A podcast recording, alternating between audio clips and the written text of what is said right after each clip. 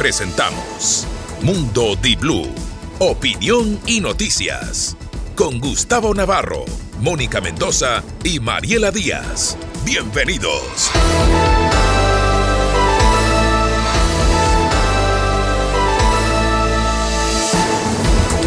Muy buenos días, damas y caballeros. Son las 6 de la mañana con 30 minutos desde la cabina principal de D-Blue y todos sus diales en el Ecuador. Nos conectamos también a través de D-Blue TV y de nuestro fanpage con quienes nos ven en todas partes y también nos eh, escuchan en www.diblu.es. Este es el día en el cual nosotros arrancamos una semana llena de incertidumbre también porque decir que no iba a haber apagones, ahora resulta que se convertirían en grandes apagones durante lo que precede a las festividades anunciadas de fin de año. Algunos sectores con 4 y 5 horas van a tener suspensión de energía eléctrica. El, inesperado corte que hubo en ciertos sectores este fin de semana, más que nada afectada a la zona de San Brondón. Y la pregunta que nos hacemos es, ¿ahorrar energía o encender la Navidad. ¿Qué significa realmente desde la perspectiva industrial y la época que marca eh, un paréntesis en medio de la crisis en seguridad, el tener apagones largos o muy prolongados? Eso es lo que más nos preocupa. Más allá de que puedes comprar temprano cuando no tengas luz y todavía haya luz del día. Bueno, se asegura que las luces navideñas deben estar encendidas por poco tiempo. Y cuando usted se vaya a dormir, las apagadas. Es el día 345, faltan 20 para que termine el año. Hoy es el Día Mundial de las Montañas.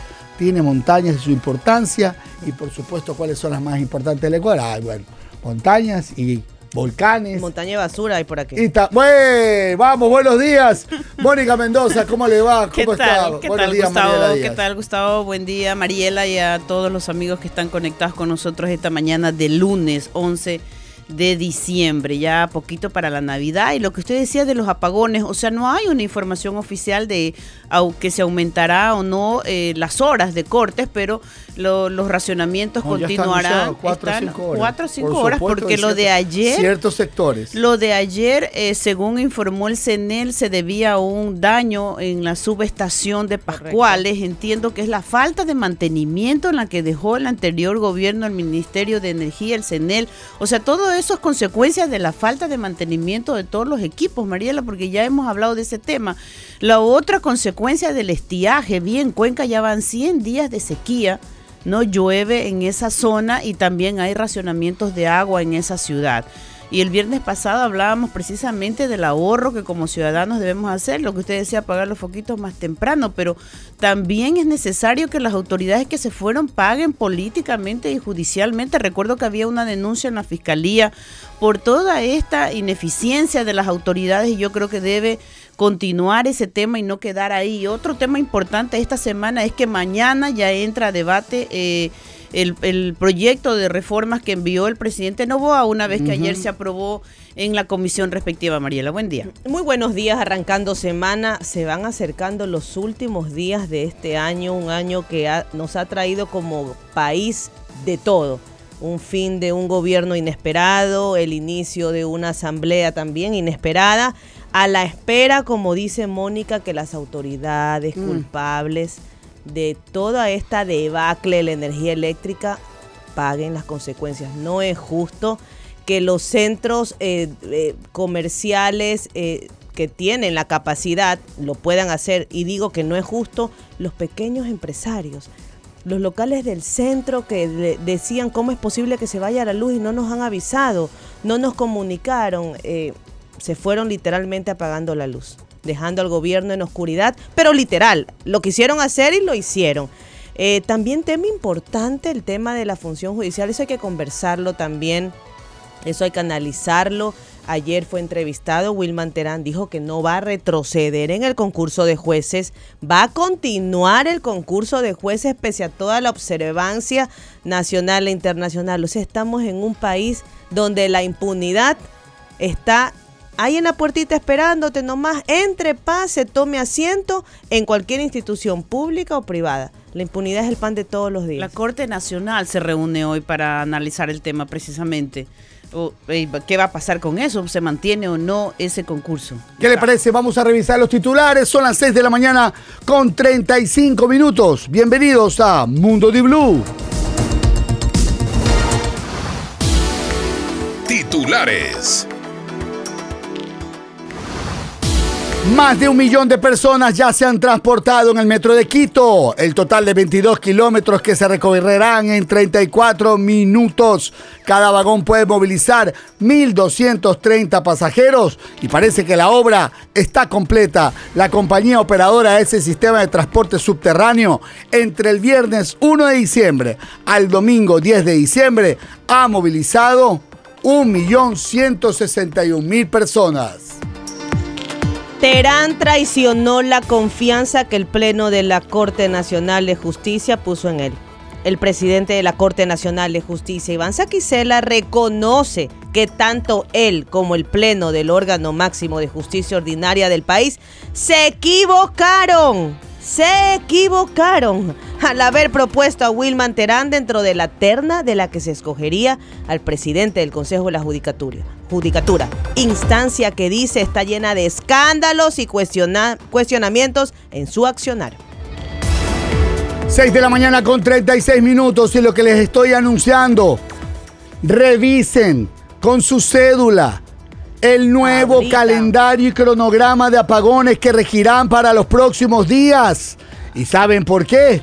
Porque para esta semana los apagones en las principales ciudades contemplan franjas horarias que oscilan entre 4 y 5 horas. Anótelo, Mónica, 4 y 5 horas con cortes que arrancan desde las 10 de la mañana. Pero no, pero no puede ser. Le digo de una vez, el calendario que ha difundido a este fin de semana, porque por si acaso ayer lo, lo pusieron, contempla racionamiento los días lunes 11 desde hoy, martes 12, miércoles 13 y jueves 14 entre 4 y 5 horas. Por eso es que te van a dar luz en Navidad.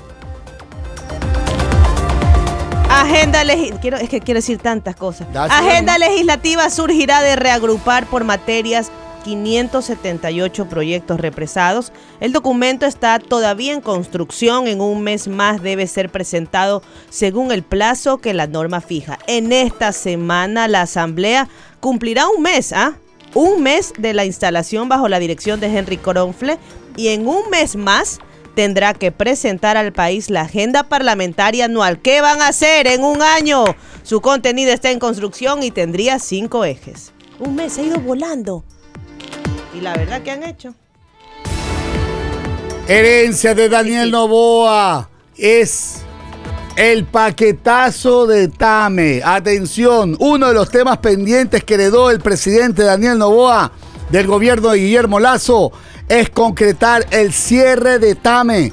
La aerolínea pública lleva tres años y siete meses en etapa de liquidación. Sin embargo, en la actualidad del proceso no llega ni al 50%. Y después que dicen que sí trabajaron, la empresa pública intenta vender nuevamente dos aviones. Pero escúcheme.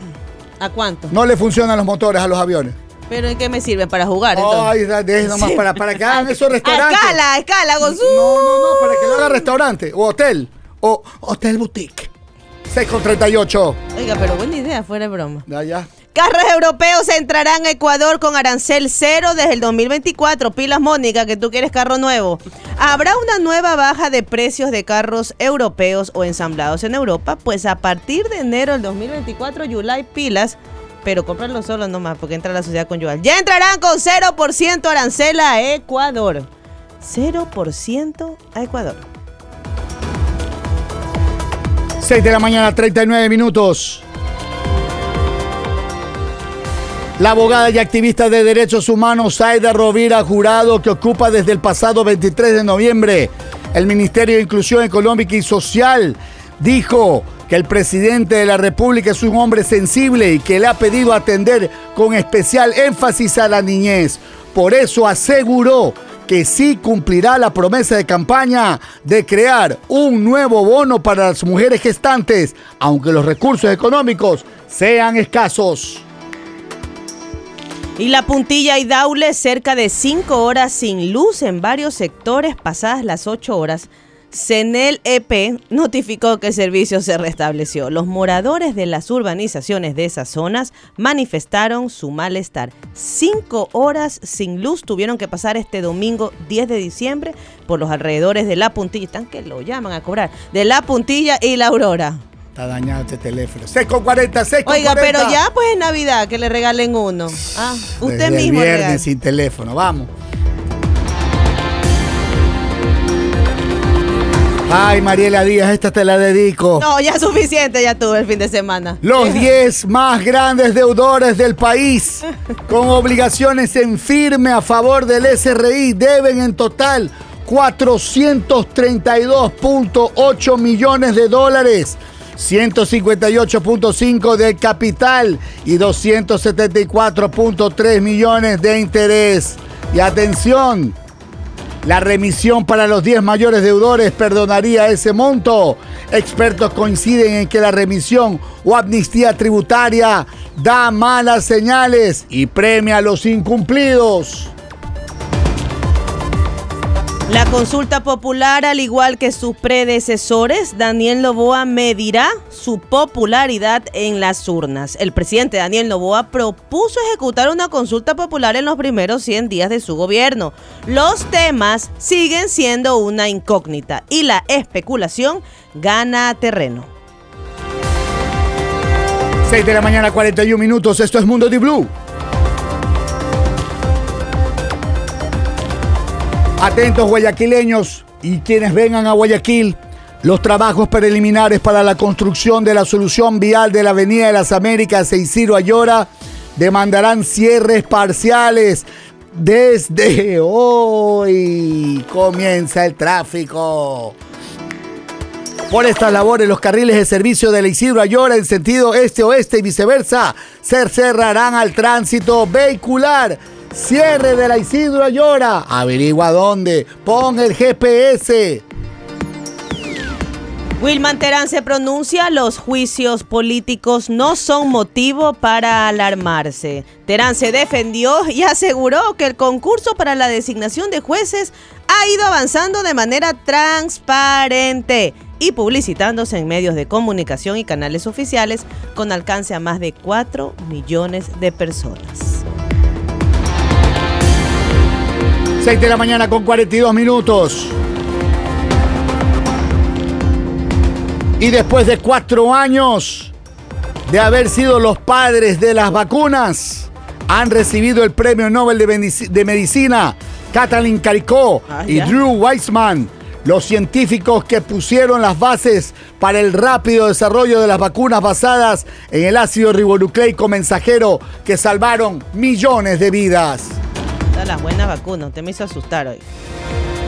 Novoa y Zelensky tratan temas de cooperación bilateral en seguridad, digitalización y comercio agrícola. El presidente ecuatoriano aprovechó su viaje a Argentina para dialogar con los mandatarios de otras tres naciones latinoamericanas.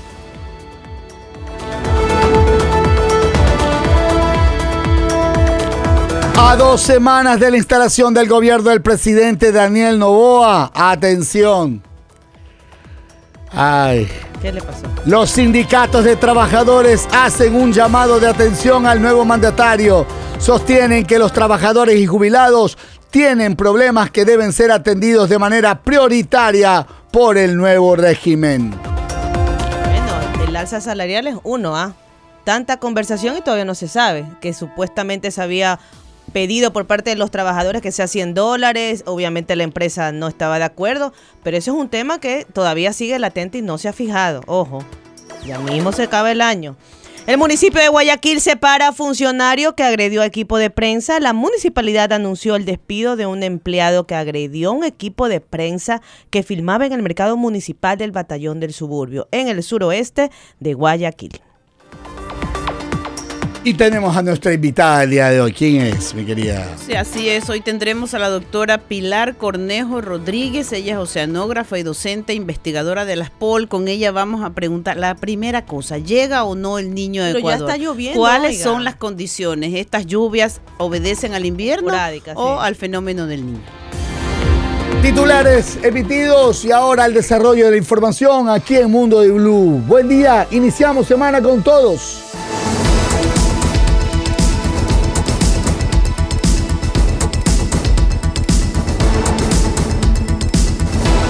Marín de. Tu Elija. cara máscara títere fue. Luz. Oiga, Luz. ya conté. Déjame que yo le conteste y No, le digo no, que ya le pague no. el 15. Mire, yo le mire, mire. contesto. Esta vez, yo le digo, No yo- pague, aló, no pague. y digo que soy su secretaria. Para que vea cómo Y empieza digo, la mañana. La gente quiere, la gente quiere estar aquí mensajes hablando. para, a No. propósito del programa. eh. Exacto, empiezan a mandar y que diga de esto y qué pasó con lo acá. Y todo el mundo me está preguntando, ¿cómo que cuatro o cinco horas? Sí, señores. Gustavo, yo no te creo. Es más, Póngale- me voy a meter, sí. Por Ponga- favor, la, ya la puso página. suyo. Eh, no, no. Estaba Ingrese, revisando. nada más. Estaba- Cuatro y cinco horas. Digo, tú ya a partir de hoy, señores, estén preparados. Lunes 11, martes 12, miércoles 13, jueves 14 de diciembre, el calendario que ha difundido este fin de semana CENEL contempla racionamientos de 4 a 5 horas, no dos, no una ni dos, Pero- 4 y 5. Súmele con eso, gana la semana de la Navidad que dicen que no va a haber los cortes. Ah, es decir, Ahorra los racionamientos siguen más amplios y con una programación distinta. Eso es todo lo que Habían debieron decir. anunciado que los, pro- la- la- los racionamientos continuaban. Las horas era que todavía no se conocía. Pero Mariela va a confirmar lo que usted acaba de decir. Ella está O sea, usted me está- como usted está poniéndome en duda. Ella ¿Usted como cree? abogada Usted me pone en duda a de mí, a. Diario El Universo, a Diario Expreso, a los comunicados de abogada- CENEL. ¿Cuál es- La abogada cuál es- ha dicho voy, no te ¿Cuál es creo, voy a página? confirmar. ¿Cuál es la Bueno, página? eso, ya hasta se le perdió la sí página. sabe que me aparece aquí, consulta tu... Estos son los razonamientos, pero no me parece. Yo no estoy dudando de usted, obvio, jamás en la te vida. creo, acabaste de decir. pero ya vamos a buscar. bueno. Pero Bueno. ¿sabes qué? Me parece... comunica- Me parece... Aquí está, descarga el archivo, ponte pilas. Me parece inclemente, cuatro horas. Escúcheme, Es a ver. inclemente. Desde hoy habrá el cese de los apagones supuestamente de, de dos horas, sino de cuatro. O sea, se amplía, dice. Hace seis ¿Qué días, en su comparecencia en la Asamblea, la ministra de Energía y Minas, Andrea Robo, anunció ¿no? que desde mediados de este mes de diciembre no habría cortes de energía en todo el país, lo cual está cumpliéndolo. Es verdad. Todavía falta nada más que anuncie cuál va a ser el racionamiento del 15. Es verdad que no va a haber raciona- va a haber, no desde el 15, pero no dijo que del 11 al 15 iba a duplicar y hasta triplicar las horas que se están razonando. Eh, en Milagro veo que se mantiene hora y media. No, no, no. Escúcheme. Eh, y ahorita ponga el suyo. 14 de ¿Qué diciembre. dije yo? Las principales ciudades. ¿Se da cuenta? Usted está en otra. Pone milagro. ¿Y qué? ¿Usted A vive ver, milagro? No, no, estoy Ya, ya, revisando. ok, de- ya, ya, Estoy ya, estoy ya. revisando de ¿A todo. qué se va milagro? No espere De el todo. milagro de milagro. A ya. ver, estoy revisando de todo. El Mire. comunicado, el, eh, vas a revisar- el comunicado de anoche de la CENEL eh, mencionó, bueno, primero ofreció disculpas públicas a la ciudadanía cosa. por lo, lo de anoche. Fue el daño en la Aurora Ya. y se cayeron 200 metros de redes. O sea, Ya. eso fue el daño. Caída 200 metros de redes entre dos torres, entre la línea de subestación de 69 kilovatios de Pascuales, Manglero, ubicadas en las cercanías de la penitenciaría del litoral sobre la vía Daule en el cantón Guayaquil, lo que generó todo el corte de más de cinco horas. Solo ese detalle. Continúe. Eh, hora y media le comento que está se está manteniendo el 11 de diciembre. Hora y Mire, media. yo solamente les o sea, digo lo siguiente. Está, mira, programaciones cortas de servicio de energía 11 de diciembre. Voy a repetir lo que dice la nota de Diario Universo y le voy a leer también la que tiene Diario Expreso. Y por último, mire si usted tiene su sector y solo le aparece eso, está Sí, bien. Me aparece usted de, no, de usted- 4 a 5 y media, que es mi sector, la misma horario que me Nada más, se nada mantiene, más. le pone el Se diario. mantiene. Yo sí. le digo una cosa, pilas. Uy, no, ya usted me hizo asustar. O sea, Nada más, yo le digo, no han Póngase pilas. comunicado, A ¿no? ver, Eh, o sea, es lo que me aparece en la a mí- página. para mí tiene sentido, pues. ¿Acaso que ha mejorado la condición? Mira que el viernes Mire lo que dijo la, la ministra. La advertencia que Los dio. apagones no significa que se podrá volver a usar esa energía, porque no es que sobra. Claro, no, no. Y pidió a la ciudadanía estar comprometida, porque si no manejamos bien el manejo de la energía, por lo que se cuenta, ya que alargar el plazo de la suspensión de los apagones durante la época de lluvias que se acerca, o sea, lograr extendernos lo más posible con el racionamiento hasta que lleguen las lluvias. Las lluvias no han llegado todavía al sector que necesita. Entonces, repetimos, ¿qué es lo que ofrecieron? Que no va a haber cortes una semana, la semana de Navidad. Navidad. Ya. ¿cómo es que te- si el corte es de dos horas, ¿no? ¿De dónde van a sacar esa energía? Aumentando los racionamientos de esta semana. Tiene lógica lo que ha anunciado Senel. Y repito, es ayer el cronograma que en ciertos sectores de las principales ciudades del año, de- del país, Ah. ¿no? Va a haber este recorte. ¿Cuáles son ciertos sectores ahí?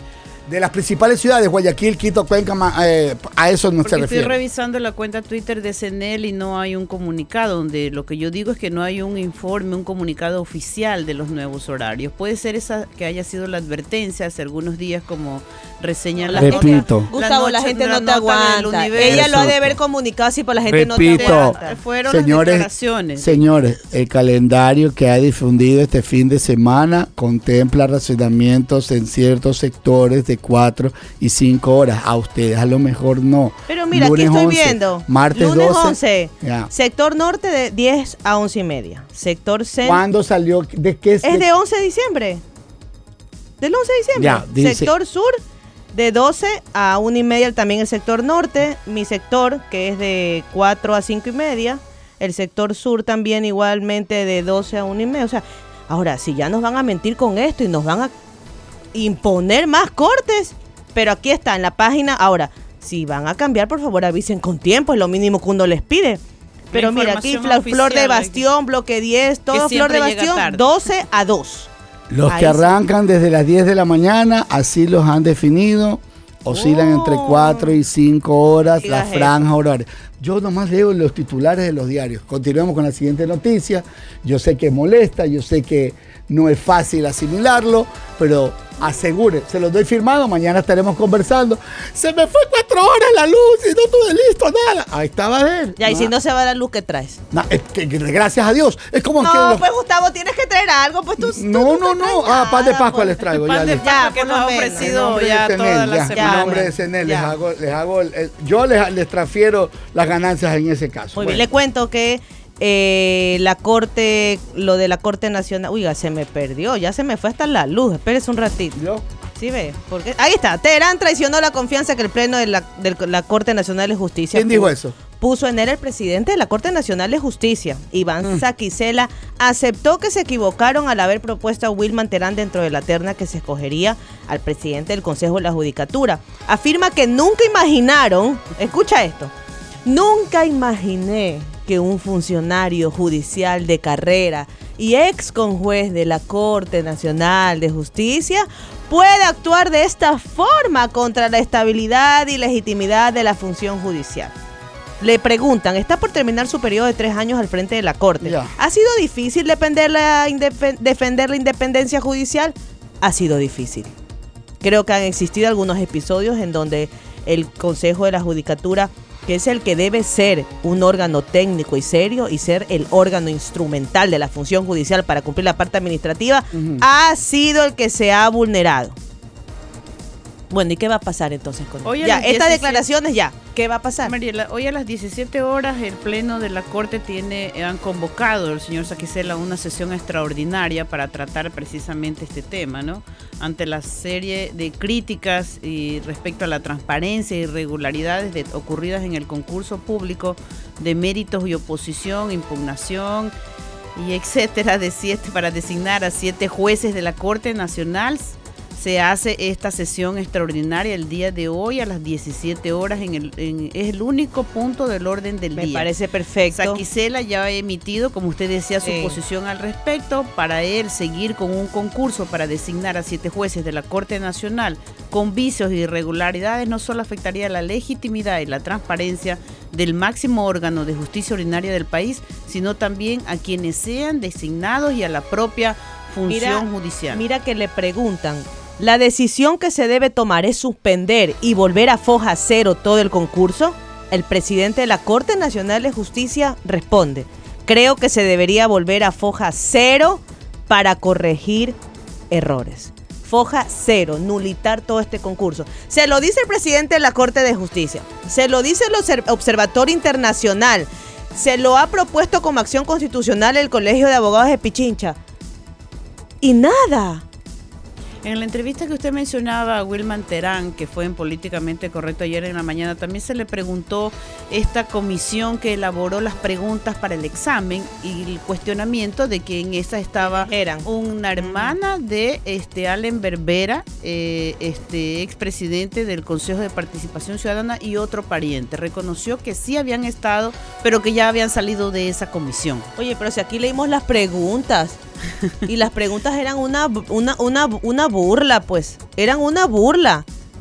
Eran burlescas. Ahora, Wilman Terán también ya dio su posición, por si acaso. Él dijo que a él el juicio político no lo alarma. Así es. Eh, que las presuntas irregularidades en el concurso público para designar no existen. Que aseguró que la designación de jueces ha ido avanzando de manera transparente. Que aclaró que la normativa que definió las reglas del concurso fue establecida con anterioridad a su gestión como presidente de la Corte de Justicia.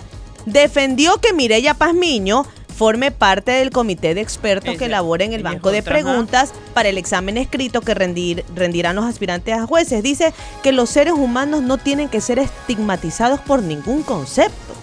Aseguró que la integración del comité de expertos no salió de la voluntad de ninguno de los vocales del Pleno del Consejo de la Judicatura, sino que hubo un llamado público en el que se inscribieron académicos y abogados.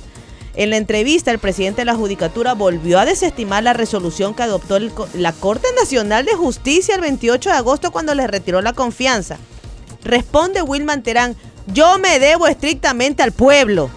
La Corte Nacional de Justicia me puso en la terna, pero me designó el Consejo de Participación Ciudadana y Control Social. Allí se corta el cordón umbilical. Es decir, que no tiene que responder. Así este, es. Claro, la entidad que lo colocó en el, en el, en el cargo, que lo, que lo puso en la, en la terna y que luego fue designado, él ya no tiene ninguna, eh, ni- ninguna obligación de responder a los cuestionamientos y ni a las reflexiones que le ha pedido Saquicela. Esperemos a ver qué resuelve o qué hace. Pero también la Corte ya había pedido que él dé un paso al costado. ¿Se acuerda? Algunos meses y quedó eso en nada. Pero es que no quiere pues dar un paso acostado, imagínate. O sea, claro. Quiere aferrarse al poder. Es que el poder te obnubila. Y A es- ciertas personas. El poder es. es. complicado. La gente que no lo sabe manejar se aferra al cargo pese a que te dicen que eres un inoperante y no haces tu trabajo como debes realizarlo. Igual te aferras al cargo y Wilman Terán ha demostrado ser uno de esos. Ahora, ¿a ustedes les parece inapropiado que la Asamblea de alguna manera emita un comunicado? Pero la asamblea ahorita tiene que analizar el tema del juicio. Pues, sí, pero este, no Mariela. dicen que van en orden. Claro, y mientras llega el orden, o sea, mientras me llega el pedido 50 de Mire, Gustavo, hoy- imagínate, se me va todo. Hoy hay un, hay un artículo de Richard Jiménez de Diario Expreso. En el juego de agendas puede complicarse y volver la ingobernabilidad a este país. Y es que el acuerdo está a prueba. Un paso en falso y puede terminar en el mismo contexto que tuvo el presidente Lazo. Callejón sin salida. Así mismo. Porque al decir que no iban a meter mano a la justicia, ya tienen el juicio político a la fiscal y que la aprobación de la ley económica, aunque ya pasó el primer debate, No, todavía no. Es de la el debate. comisión, mañana. La es el comisión. Ah, ya. de Al la pleno. comisión del el pleno, primer claro, debate es sí. mañana. La primera revisión. Bueno, en tal caso, ese primer debate está sumado y ahí veremos. Por eso digo que esta semana es una semana sumamente importante. Yo creo que la Navidad que vamos a tener depende de esta semana. Y lo digo en, en serio. Estemos atentos y vamos a poder eh, revisar muchas de las cosas que en materia legislativa la Asamblea volverá a demostrar de qué está hecha. O es, o es la misma del 2021 o es la nueva asamblea que todos queremos. O sea, lo que ha la, pasado- ofre- la ofre- la que ofrecieron para que este país le vaya mejor. Pero, Gustavo- Mire usted que, déjeme terminar Sí, con sí. este otro. El defensor público comparecerá ante la comisión por el dictamen del decreto 754 que declararía inconstitucional la consulta del ambiente. Vea eso. Mire, no, la comisión, escuche, escuche, la comisión de biodiversidad recibirá al defensor público para que en el marco del cumplimiento del decreto y dictamen de inconstitucionalidad de la Corte Constitucional sobre el decreto 754 que habla específicamente de la consulta ambiental. El 17 de noviembre, a raíz de una acción presentada por el titular de la CONAIE, Leonidas Isa, la Corte Constitucional declaró la inconstitucionalidad del decreto ejecutivo 754 suscrito por Guillermo Lazo. Anótele ese chiste. La CONAI advirtió eh, que el martes recurrirá a su derecho constitucional a la resistencia si las empresas pretenden continuar adelante con las actuaciones del decreto 754. Ahí empiezan de nuevo las llamadas porque dije algo, no sé, que le molesta a algunos, pero como no puedo ver quién llama, chao, chaolín, ¿no? Algo que según los jueces solo podría hacerse a través de una normativa de la misma jerarquía. Este decreto reformaba el reglamento del Código Orgánico del Ambiente y regulaba a la consulta ambiental. Ta, ta, ta, ta, 7 de la mañana. Al retorno de la pausa tendremos a la doctora Pilar Cornejo, ella es oceanógrafa y docente investigadora de las POL, con quien dialogaremos sobre el niño. ¿Llega o no al Ecuador? O si ya llegó. Ya llega, pues tiene que llegar como invierno, como siempre.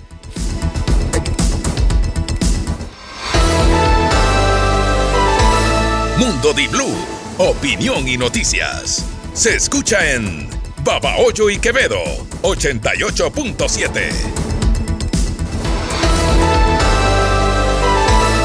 Estás escuchando Mundo Di Blue, noticias y opinión. Inicio de espacio publicitario. Mijito, ¿me presta su carro? Una suegra pide prestado el carro de su yerno. Esa suegra que no conduce con caja mecánica. Arranca olvidando el freno de mano y mete gasofa eco. PDV presenta Supra MX Synthetic Blend. Un lubricante que protege tu motor por más de 11.000 kilómetros. PDV Supra MX Synthetic Blend. Esta Navidad compraré regalos hasta que mi saco se rompa. Las cartas que me envían los niños para mí son una lista de compras. Compro cada regalo que veo con el paseo. Métele turbo esta Navidad con el paseo shopping. Por cada 25 dólares en compras participas en el sorteo de 15 Chevrolet Joy Black. Cada regalo cuenta. Participa ya y conviértete en uno de los afortunados ganadores. El Paseo Shopping. Aplican restricciones. Llegó Navidad, es tiempo de paz. Te agradecemos por un año más. Navijet llegó a tu hogar. Gracias por su confianza, son nuestro gran motor. Para alcanzar tus metas, la Jet es la mejor. Llegó Navidad, es tiempo de paz. Te agradecemos por un año más. Navijet llegó a tu hogar. Señores, la espera terminó. Helados Pingüino cumplió el deseo de los ecuatorianos. Volvió Crocantino, la estrella de los noventas, con su deliciosa cobertura de arroz crocante y chocolate blanco. No pierdan la oportunidad de revivir la magia de los noventas con Crocantino. Y ahora lo podemos encontrar en las tiendas más cercanas. Navidad viene imparable con tu moto. Pernil gratis de regalo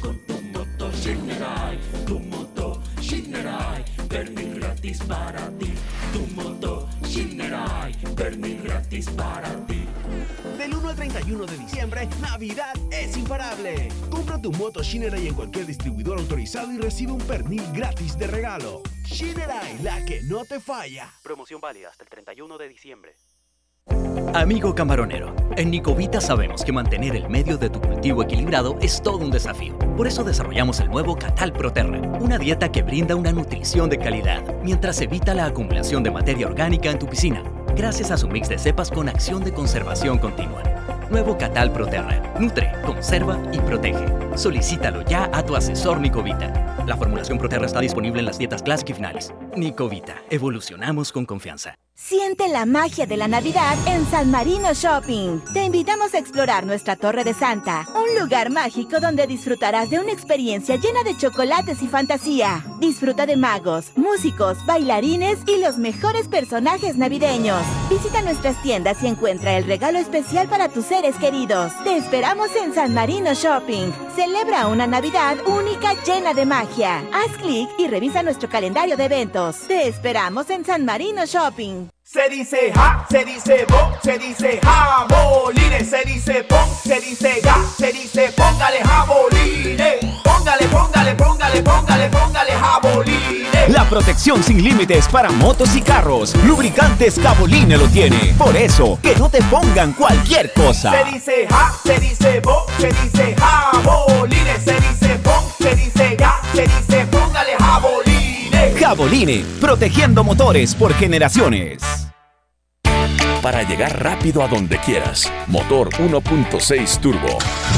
Para los días soleados, un sunroof panorámico para disfrutarlos más.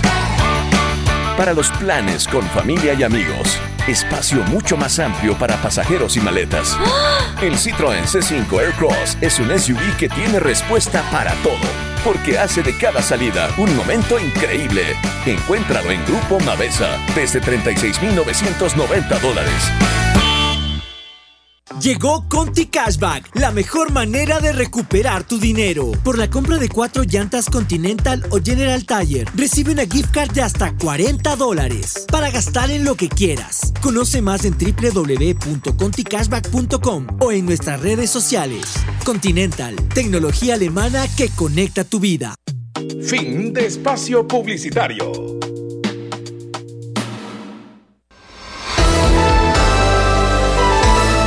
Estás escuchando Mundo Di Blue, noticias y opinión. Mundo Di Blue presenta Contrarreloj.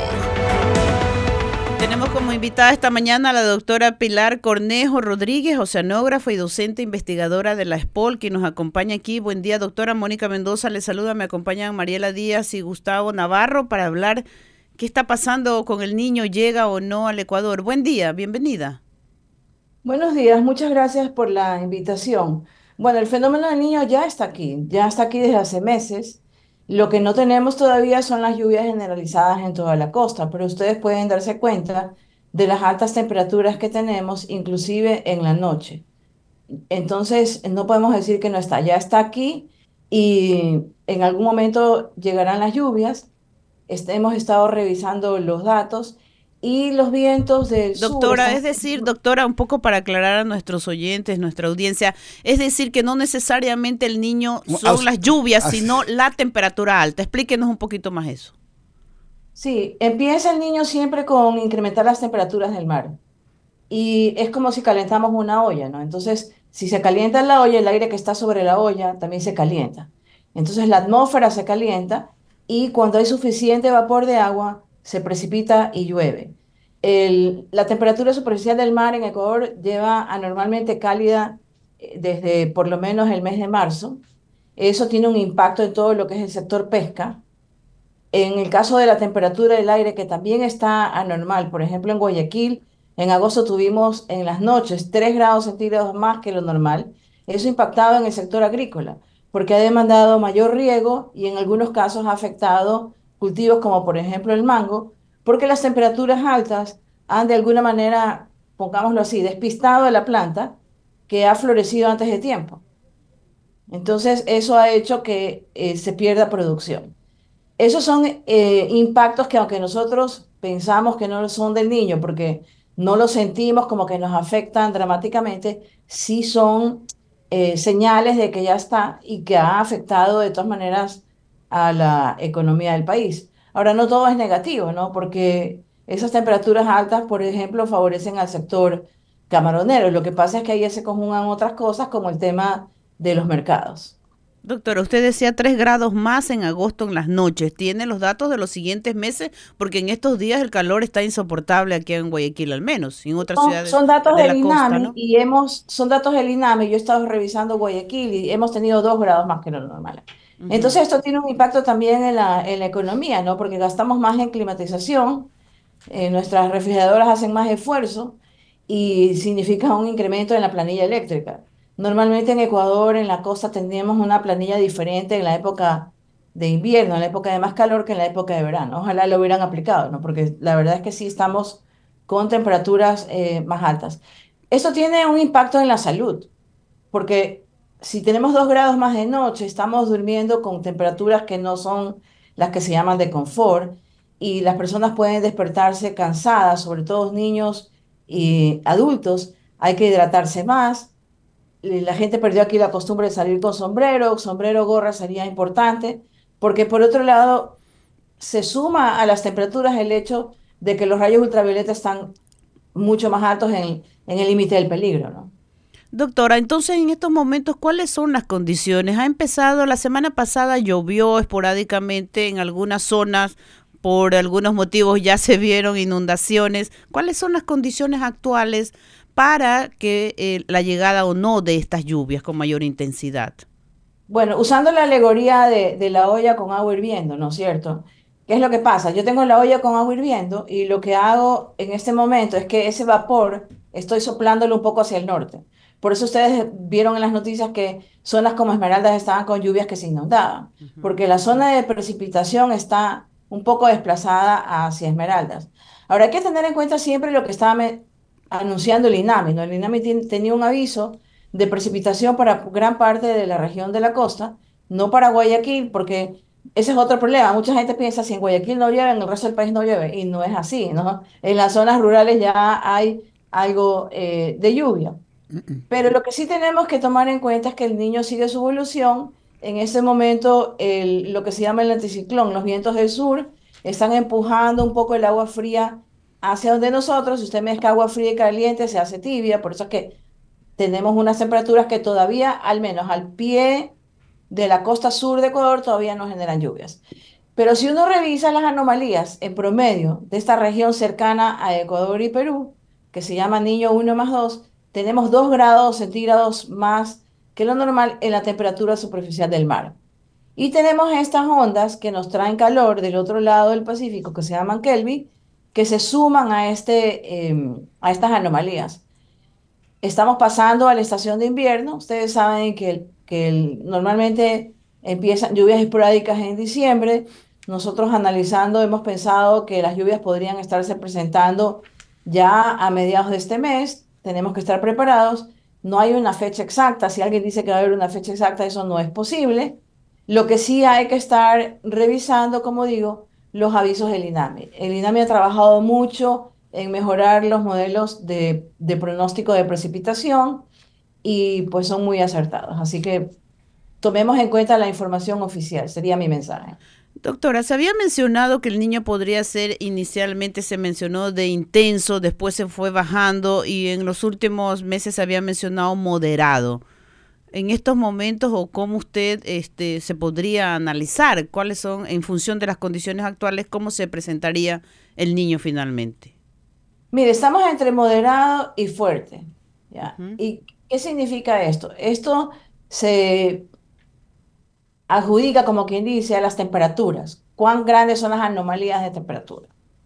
Pero lo que nos debe preocupar realmente no es la amenaza en este momento. Si yo simplemente digo riesgo igual amenaza por vulnerabilidad.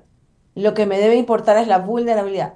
Porque nosotros no podemos hacer nada para evitar que el niño venga. Lo que sí podemos hacer es el tema, ya en este momento ya no hay prevención, ya estamos con el niño encima, en este momento es preparar la respuesta. Como ciudadano, costumbres que se han perdido en Guayaquil. Se limpiaban las alcantarillas de las casas todos los noviembres o diciembres antes de que llueva. Hay que tomar en cuenta el tema del agua potable. Si tengo cisterna y ya se quedó la tapa de la cisterna bajo agua en marzo o abril, es probable que se vuelva a quedar bajo agua. Entonces esa agua va a estar contaminada. Tengo que tomar las previsiones del caso sea con cloro o con algún tipo de filtro para no estar tomando agua contaminada o asegurarnos de que la vamos a hervir.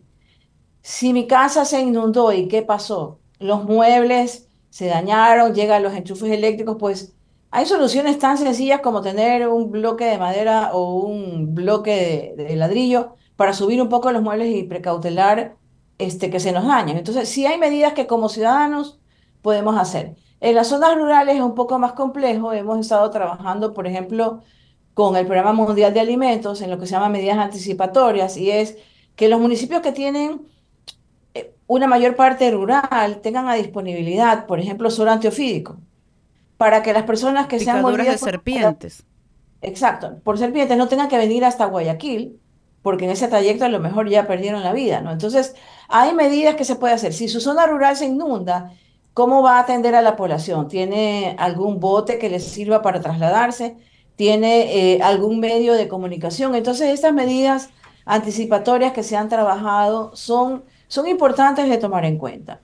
Y también la comunidad organizarse, ¿no? ¿Qué voy a hacer yo por mí primero hasta que llegue la ayuda? Doctor, hay algunos municipios, como el caso de Guayaquil, ya ha colocado señalética en algunas zonas del norte sobre todo, pero claro, mucha gente dice el niño ya no llegó, no llueve, han sido falsas las expectativas y que ya no, se, no va a servir de nada esto. ¿Es así o no, doctora? ¿O hay que seguir y mantener con el plan en el caso municipal o en otros municipios del país que ya tienen el plan avanzado? Los planes deben mantenerse y los planes deben actualizarse para aquellos que no lo han hecho. Ahora, eh, lo importante es que la ciudadanía entienda que el niño es parte de nuestra vida diaria. Cojan una línea de historia del fenómeno del niño y, y por lo menos de los que yo me acuerdo, he vivido unos seis niños fuertes. Entonces, el niño siempre va a venir. Esta señalética no es solo por este fenómeno del niño, es por todos los que van a venir en el futuro. Y por otro lado, el cambio climático exacerba los extremos. ¿Qué significa esto? Que vamos a tener más eventos que se parecen al niño con más frecuencia. Entonces, no estamos trabajando en, vano. Eh, desde el lado de la ciencia, nosotros como SPOL estamos siempre buscando cuál es la nueva información, analizando los datos. Tenemos una estación en, en el islote del Pelado, cerca del islote, en, En San Allán. Pedro, Ajá. Sí, cerca de Allange, en San Pedro, y nosotros monitoreamos todas las semanas, haya niño o no haya niño. Esa estación empezó allá por el 91. Estamos hablando de que tiene ya ahora en, en marzo va a cumplir 33 años, ¿no? Entonces, estamos hablando de algo continuo, siempre hay que estar revisando esto. Entonces, hay que aprender a vivir con los eventos extremos. Lo que podemos trabajar es en reducir la vulnerabilidad.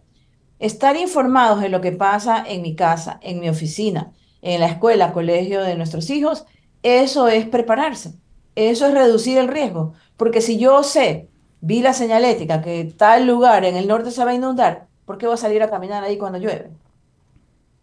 ¿O por qué voy a circular en el carro? Evito esas calles. Listo, doctora. Hemos conversado con la doctora Pilar Cornejo Rodríguez, oceanógrafo y docente investigadora de la SPOL, de cuáles son las condiciones. El niño ya está acá, como nos ha dicho, y los planes de prevención, mitigación deben continuar. Muchas gracias, doctora. Gracias. Buenos días a todos.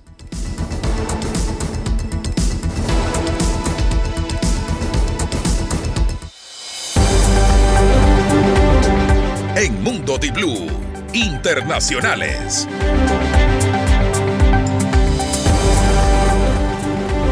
Y a propósito del cambio climático, cuando son las 7 de la mañana con 18 minutos, revisando eh, las noticias internacionales, según el secretario general de la ONU, Guterres, estamos en una carrera contra el tiempo. Representantes de casi 200 países en la COP28 afrontan una larga jornada de negociaciones para alcanzar un acuerdo. El secretario general de la ONU, Antonio Guterres, instó este lunes a alcanzar un acuerdo en la cumbre COP28 sobre el cambio climático para eliminar progresivamente todos los combustibles fósiles.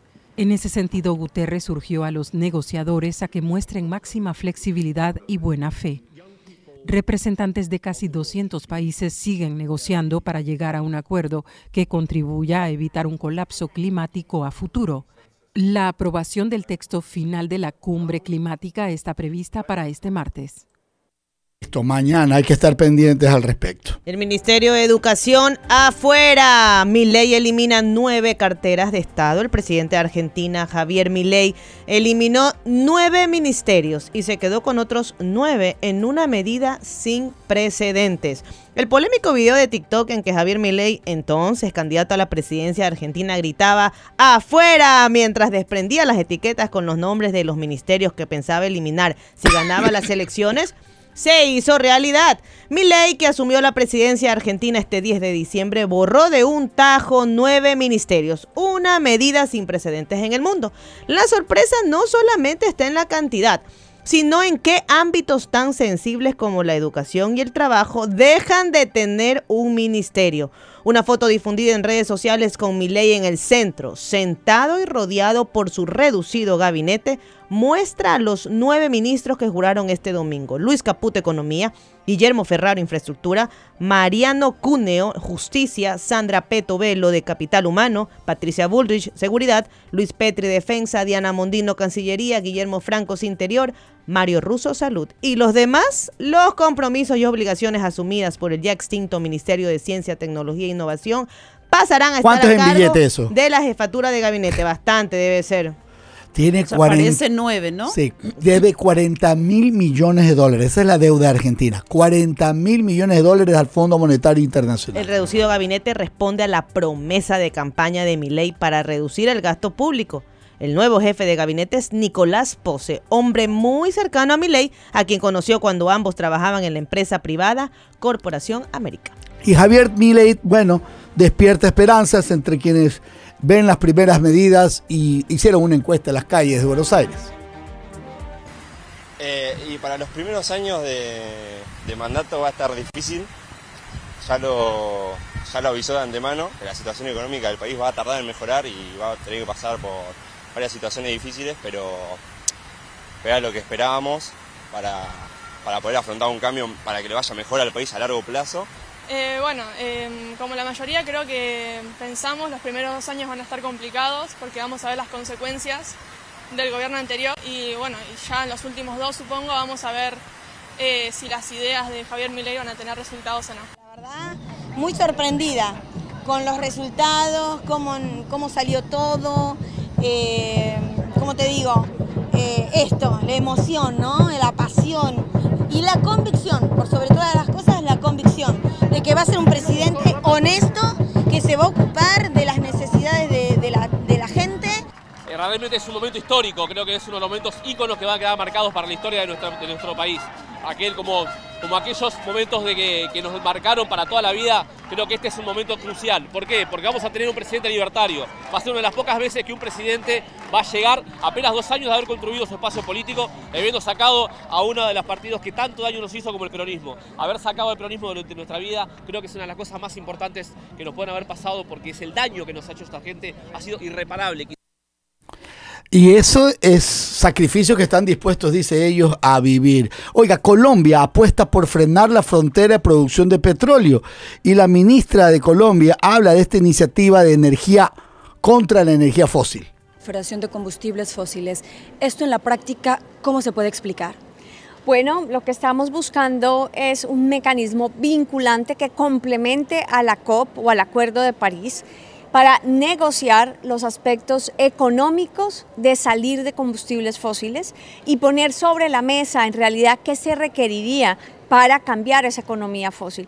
Hoy hacemos muchas promesas de reducción de emisiones y a pesar de todos los esfuerzos, lo que nos dice el balance mundial es que vamos en una trayectoria. En vez de reducir 45% al 2030, como dice la ciencia, aumentar en un 20%.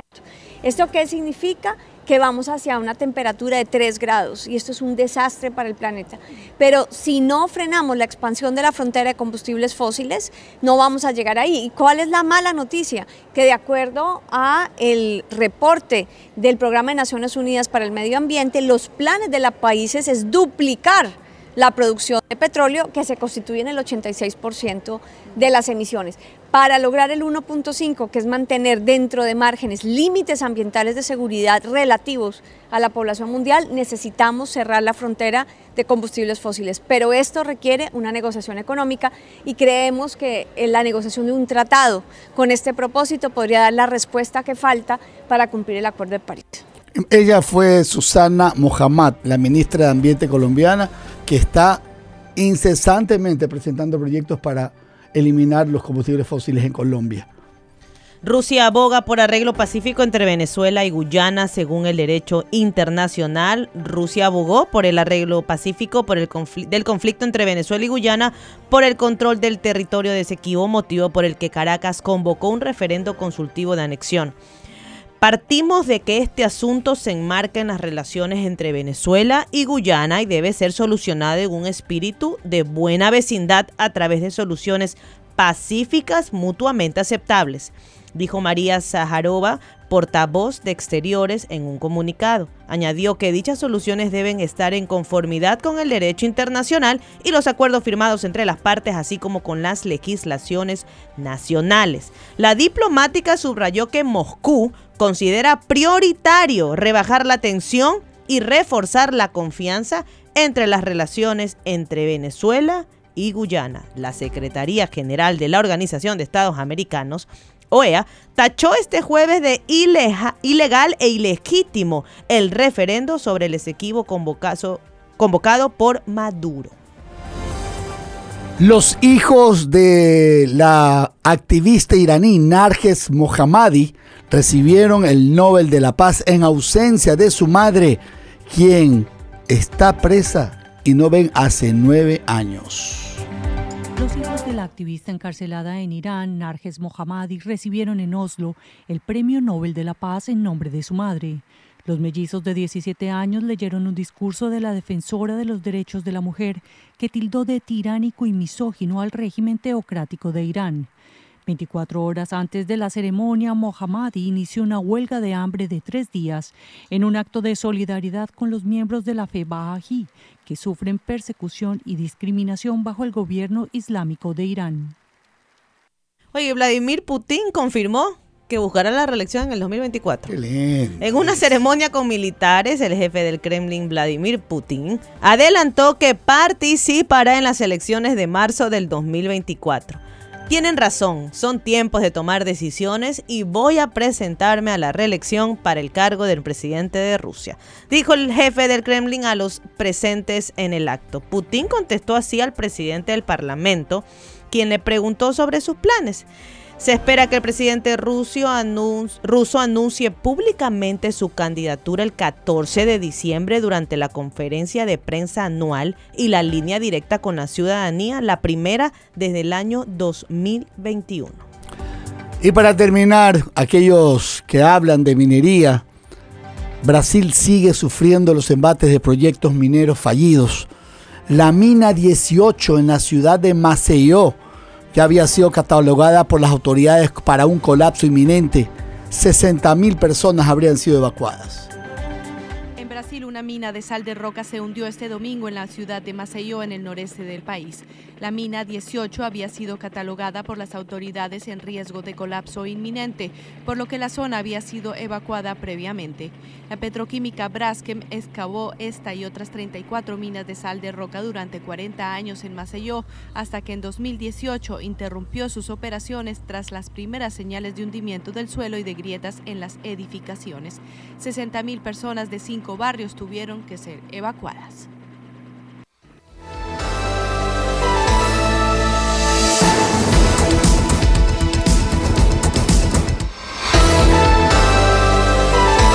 Mundo Di Blue, opinión y noticias. Se escucha en Machala 88.7.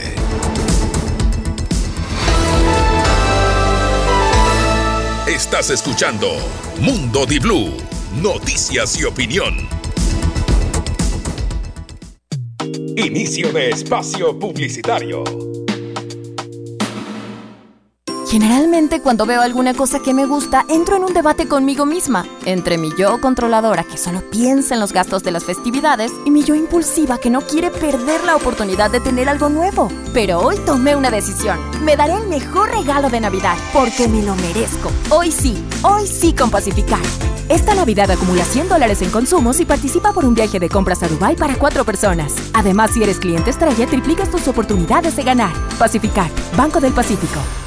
Alista tu mejor asiento, agarra tu control favorito y tómate una Pepsi para desbloquear premios en EA Sports FC 24. Pepsi es tu cábala para más diversión. Compra una Pepsi de 400 mililitros o lata de 355 mililitros. Escanea el código QR del empaque y recibe recompensas especiales como jugadores de oro y más. La manada se cuida sola. Todos los Peugeot 2008 y Peugeot 3008 incluyen tres años de mantenimientos gratis. Encuentra tu león con esta promoción exclusiva hasta el 20 de diciembre del 2023. Peugeot. Aplican restricciones. Aquí presenta Promesa de Navidad. Mami, ¿me compras la pista de carros por Navidad? Te lo prometo. Mami, mami, ¿me compras unos zapatos nuevos? Te lo prometo. Amor, ¿crees que ahora sí puedo renovar mi celular? Te lo prometo. Esta Navidad promételo todo. Nosotros te prometemos el precio más bajo. Compra 70 dólares en productos de marcas participantes más 9.99 y llévate pavo, adobo, bandeja, servilletas, gaseosa y pan de Pascua. Aquí tus promesas se hacen realidad. Promesa de Navidad aquí. Supermercados aquí. Ahorras más y vives mejor. Hay un propósito de año nuevo más fácil que decir, "Ah, este año haré más ejercicio. O incluso más fácil que decir, Este año leeré más libros. el propósito más fácil de cumplir es cuidar a tu Chevrolet, porque nuestros talleres autorizados se encargan de dejarlo como nuevo, con cambio de aceite desde 29,99 y cambio de pastillas de frenos delanteras desde 52,99. Tu casa es tu taller Chevrolet. Agenda tu cita en chevrolet.com.es. Aplican términos y condiciones. Juanito, a los tiempos. Pedro, ¿todo bien? Vi que quedó terminada tu casa. ¿Cómo hiciste para terminarla tan rápido? Fácil. Comisariato del Constructor está más cerca de ti y encuentras de todo y con precios increíbles. Varillas, cubiertas, cemento, herramientas eléctricas, iluminación LED, acabados para baños y cocina, pinturas, de todo y más. Encuéntranos en Guayaquil, Durán, Daule, Milagro, Naranjal, Quevedo, La Troncal, El Triunfo, Playas, La Libertad, Manta y Machala. Chévere, ahora seguro renuevo mi casa. Claro, ahora ya sabes dónde comprar. En el Comisariato del Constructor. Para más información, www.comisariatodelconstructor.com. Pa, ¿me enseñas a manejar? Tu hijo adolescente quiere aprender a conducir en tu carro. Hacer caballito una y otra vez. Pasar la llave del contacto. Tu pequeño retoño. Tu carrito ama. PDV presenta Supra MX Synthetic Blend. Un lubricante que protege tu motor por más de 11.000 kilómetros. PDV Supra MX Synthetic Blend. Diciembre es el último mes del año para que realices la revisión técnica vehicular 2023. Paga la matrícula más la tasa del servicio y separa un turno desde las 7 de la mañana para el centro de matriculación norte, el de la vía Daule o en el sur. Los sábados se atienden de 7 a 14 horas. Realiza la revisión técnica vehicular. Hazlo con tiempo y cumple. La ATM trabaja por tu movilidad. Llegó la Navidad dorada Chevrolet. Regálate un Joy Black con gran diseño, amplio espacio y entrada desde 2.445 dólares. O Captiva Turbo con poderoso motor y pantalla de 8 pulgadas desde 23.999 dólares. Ven a la Navidad dorada Chevrolet. Visita tu concesionario. Aplican términos y condiciones. Fin de espacio publicitario.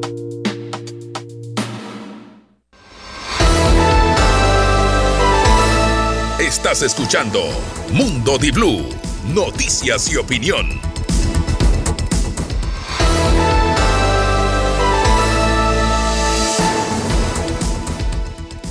Siete de la mañana con 32 minutos. Gracias por informarse con Mundo Di Blue a través de todo el real audio de www.diblu.es, nuestros diales en todo el Ecuador, a través de Di Blue TV en nuestro canal de YouTube y también en el fanpage Facebook. Todos están conectados con nosotros a propósito de este informe, de este censo del Instituto Nacional de Estadísticas y Censos del Ecuador. Esa radiografía que se hace de un país y que debería ser, de acuerdo a lo que decíamos, cada 10 años y que este ha tenido algunas observaciones. El reflejo de la falta de planificación, el reflejo del mal uso de los recursos económicos en los cantones, de la corrupción. Los expertos dicen que las causas están ahí y los efectos también. La escasa cobertura de necesidades básicas. Es decir, lo que pensábamos que iba a ser una, una, mejora en la red pública de agua y alcantarillado de los principales, dos, de los 221 cantones de nuestro país, no. bueno, no hay accesos, no hay agua potable, tampoco alcantarillado y hay, escuchen, hay cantones con 5% de cobertura, nada más. ¿Estás escuchando lo que es eso, Mariela? Cantones Pero, con menos del 5%. Cantones de la sierra, sobre todo. Y, oiga, y el peor costa, es de la costa. También. Es Isidro Ayora. Vamos a comenzar con los que tienen más. Por si acaso, Guayaquil está décimo entre los que más cobertura tiene. Pero si aquí no es el número uno. Aquí cerquita nomás. Váyase a Durán. Bueno. Váyase nomás aquí. Hagamos nomás. la indagación positiva para que digan, ay, son las cosas feas. No, vamos a hablar de los que están arriba, ¿no? De los que tienen coberturas el que máxima cobertura tiene de servicios básicos es 95.9% de cobertura, casi el 100% de la población. Y es Rumiñahui en Pichincha. Quito en Pichincha. Son los dos que están ahí top. 95% y 95.9%. De ahí viene Antonio Ante de Imbabura, Ibarra de Imbabura, Ambato de Tunguragua, Baños de Tunguragua, Espejo de Carchi, San Cristóbal de Galápagos. Noveno es Manta, que tiene 83.7 cobertura. Y viene Guayaquil, con 83.5. Bajamos. ¿Eso es en Entonces, todos los servicios o en agua? Servicios básicos, agua, alcantarillado. Hay más asentamientos Aquí. irregulares. Ah, ¿Se acuerda usted cuando hablaba no en aquel llega. entonces el alcalde de Guayaquil, Jaime Nebot, y daba cifras de 90, 95 y casi 99% de cobertura Llegaba. de agua? ¿Qué pasó? Pero en, esa, en las administraciones anteriores no se consideraban extensas zonas del noroeste, Monte Sinaí, no se las consideraba. Las que estaban legalizadas. Recordemos que ahí hubo una polémica. Porque el no municipio dijo, y ahí viene hasta aquí llega la administración y para allá no. ¿Las que están legalizadas o no? Claro, ¿Cuál es pues. el perímetro urbano y cuál es el perímetro rural de una Pero ciudad? así no estén legalizadas eh, gente que estaba Tienen que viviendo ingresar, ahí, no claro. tenía Ok, servicios ¿cómo le das básicos, obra? no tenía acceso. ¿Cómo le das obra? Legalizando los terrenos, El- pues. el Empezando por ahí. Y, y hay que ver si quién quiere legalizar o no. Hay gente que no, pues no es que le. le- Por eso te digo, a ver. te- ahí pero- viene el impuesto, ahí viene Y todo ahí lo que entra te el tema corresponde de la pagar vulnerabilidad que hablaba la doctora Cornejo que hace pocos minutos entrevistábamos. Hay zonas que son de alto riesgo porque están en condiciones de vulnerabilidad precisamente Oiga, expuestas a todo. ¿Sabe esto. cuáles son las que están en peor estado? También son de Guayas. Escuche bien, menos del 1% tiene Isidro Ayora de cobertura. No tiene, mejor dicho, servicios básicos. No tiene. El otro es Salitre, 1.1. Yo de esos alcaldes, yo digo, ah, ¿cómo poder hacer una plantilla de, mejora y reordenamiento? Oiga, de ahí viene Wuhan. Están, mire, de Guayas están los peores cantones con servicios básicos, los de menos servicios básicos. Isidro Ayora, Salitre, Alfredo Vaquerizo Moreno en Guayas. Y de ahí viene, que es Wuhan, de ahí vienen Santa Cruz de Galápagos, 3.3. Muisne, Esmeraldas. Simón Bolívar, Guayas, 3.3. Río Verde, Esmeraldas, 3.7. Puerto López, Manaví, 4.9. El Empalme no llega a 7% de agua. Pichincha, Manaví, 7.8. Tosagua, Baba, Flavia Alfaro, Urdaneta, Eloy Alfaro, Guamboye, Morona, Santiago, Santo Domingo, Los Áchilas y Atacama, Esmeraldas. Son los 20 cantones con menos servicios básicos, tienen apenas entre el 1 y el 15%. Agua potable y Agua alcantarilla. potable y alcantarillada. Y Durán no está ahí. Durán está, no está, ¿no? No está porque acuérdense que Durán está en dos dígitos bajos, pero Lo que por pasa es encima que de tiene 20, me redes, pero no tiene agua, pues. o Tiene sea, redes, exacto. Tiene exacto. redes que a la final dicen, Eh, no, si hay la red de, de- de, este, pública está ahí, le llega. Recordemos que para el tema de la, este, la, la este, desnutrición crónica infantil, uno de las condiciones básicas para mejorar y Los y- presupuestos. el, el El agua, mejorar el agua, El mejorar agua. las condiciones, que los niños Pero- tengan acceso a una mejor alimentación, sí, pero también la calidad del agua potable que reciben los niños y por es eso ahí están las condiciones. es insalubre, si hasta para bañarte te causa- Oiga, te causa analicen la reforma, los presupuestos y los financiamientos. Cómo se puede apelar a la cooperación internacional o a las alianzas públicas privadas y que no todo es fiesta. El Banco del Estado oiga. también tiene, pro- tiene este, fondos para eso, tiene líneas de crédito para que los municipios puedan por lo menos comenzar los estudios, que por ahí deben arrancar los estudios, Gustavo y Mariela, los estudios de qué es lo que se necesitan. Todo eso, ese trabajo lo pueden adelantar con el BEDE y luego, claro, llegar a, a convenios internacionales con organismos que da créditos para eso. Bueno, en tal caso, Guayaquil y Quito están bastante Yo lo que no entiendo regulares es cómo en alcantarillado eh, eh, también. Durán es algo que no concibo, como tantas alcal- alcaldes y alcaldesas han pasado por ahí y no se ha podido concretar el tema del agua. Es algo que no, no comprendo. Yo entiendo que tampoco es que es fácil. Debe ser complicado. Estaban trabajando en los estudios, se entendía Pero- desde hace años. Pero que 20 años de estudio, 30 años de estudio, o sea, eso es ser inclemente. ¿A dónde se van tus recursos si lo principal que tienes que dotarle al pueblo es con agua? No lo haces. Yo y, y nadie y nadie observa eso. eh, no hay organización de control que te de alguna manera ponga los puntos sobre las IES. El pueblo al final es el, ulti- el único que sigue sufriendo. ¿Qué pasó con el tema de recolección de basura? ¿Qué pasó con el tema de recolección de basura? El, el- el alcalde de Durán tuvo que con camionetas ir a retirar la basura. Con camionetas alquiladas, tampoco se dice nada. Tres años de deuda. Estamos sumidos, la verdad, en la desatención. Tres años que no pagaron la- Los. Pena, Durán. Los administradores municipales y los líderes locales, en este caso los alcaldes, ya tienen que tener una otra visión. Sí, pues o ya sea, no- en, no ple- en- avanzan. en año de, este 2023, pensando todavía en los servicios básicos cuando ya las ciudades deben ir a unos proyectos y a unos planes de sostenibilidad, de ir hacia otros caminos, o sea, el tema de áreas verdes, el tema de, de reciclaje, pero no, estamos en unos temas estancados A ver. con- como servicios básicos que ya deberíamos haber superado Hace en algunos años, niveles. pues, ¿no? hace años, pues. Y una de las, fa- de las formas en las cuales eh, se hará la radiografía es, acuérdense que servicios básicos o necesidades básicas son otras. O sea, el servicio básico y la necesidad básica son, es una plantilla que ajá. suma también educación, salud, acceso a, a- centros médicos, eh, al, te- al tema también de la, de la alfabetización, quiénes, cuáles son las zonas que tienen el mayor, la, desnutrición. Bueno, todo eso estaba dentro de esta plantilla. Miren, ya hoy hay estragos, el cierre de la Isidro Ayora, todos los canales de televisión están dándole a las personas eh, esa iniciativa. Por favor, entiendan que están cerrados los carriles de la Isidro Ayora, que es una de las arterias principales del norte de Guayaquil. Dios mío, santo. que conecta con el aeropuerto, la Avenida de las Américas y luego para tomar la Menéndez Gilbert, pero se pueden tomar otras vías. No me imagino cómo Creo la que ya la- las, eh, las eh, aplicaciones de tránsito están actualizadas con lo que está ocurriendo. Y quería terminar con este tema de acerca de cómo la revisión tributaria va a implicar la condonación de este rubro para aquellas empresas que paguen el capital original, Mariela.